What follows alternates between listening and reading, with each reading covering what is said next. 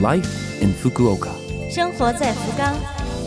本节目由福冈市赞助。听众朋友们，早上好！美好的一天开始了，欢迎您收听我们的节目。这台节目整体叫做《Life in Fukuoka》，从周一到周五，使用五种语言介绍时令话题，传递福冈市政府希望外国人士了解到的信息。我是每周二的中文版《生活在福冈》的主持人露露。虽然是一个小小的窗口，如果能够对您的生活有所帮助、有所启发，我们将感到非常的荣幸。生活在福冈。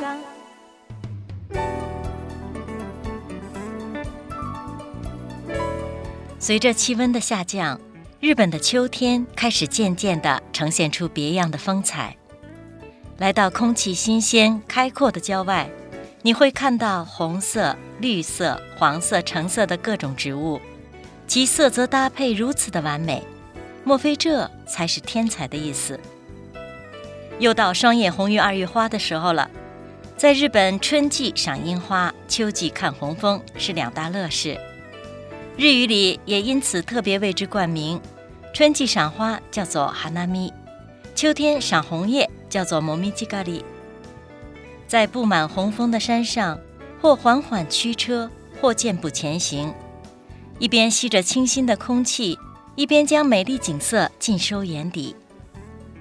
日本不少温泉圣地里就包含有这样的自然美景，在这样的地方拍下的照片一定错不了。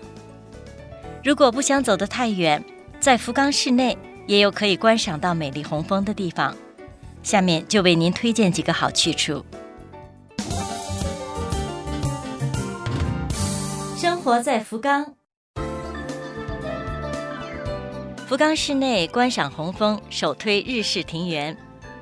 日式庭园是经过精心打造，在有限的空间里呈现无限的日式美景，体验日本文化的好地方。像这样的日式庭园，在福冈有好几处，比如说。有泉庭公园、松风园、乐水园，还有市中心著名的大豪公园里面的日本庭园，都是交通方便、深受人们喜爱的地方。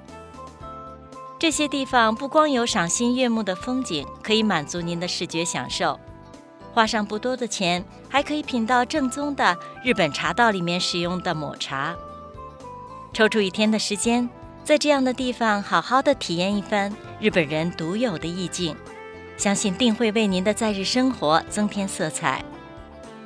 想观赏美丽的红枫，除了日本庭园之外，其他的还有福冈市博物馆周边、自然公园游山市民之林以及红叶八幡宫等。通常十一月到十二月上旬左右是观赏红枫的时节。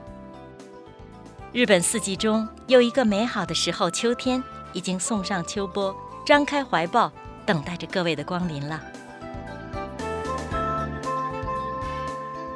自行车是许多朋友生活中必不可少的交通工具。今天说一说如何正确停放自行车。自行车请一定停到存车处去，随便放在路边、公园里，不仅会影响到他人。而且可能会被收走。福冈市规定，被收走的自行车取回时要交两千五百日元的罚款，指定时间内不取的话将被处理掉。如果是在商场、车站等地方，会有可以供短时间停放的停车场，请务必按照规定妥善停放自行车。生活在福冈。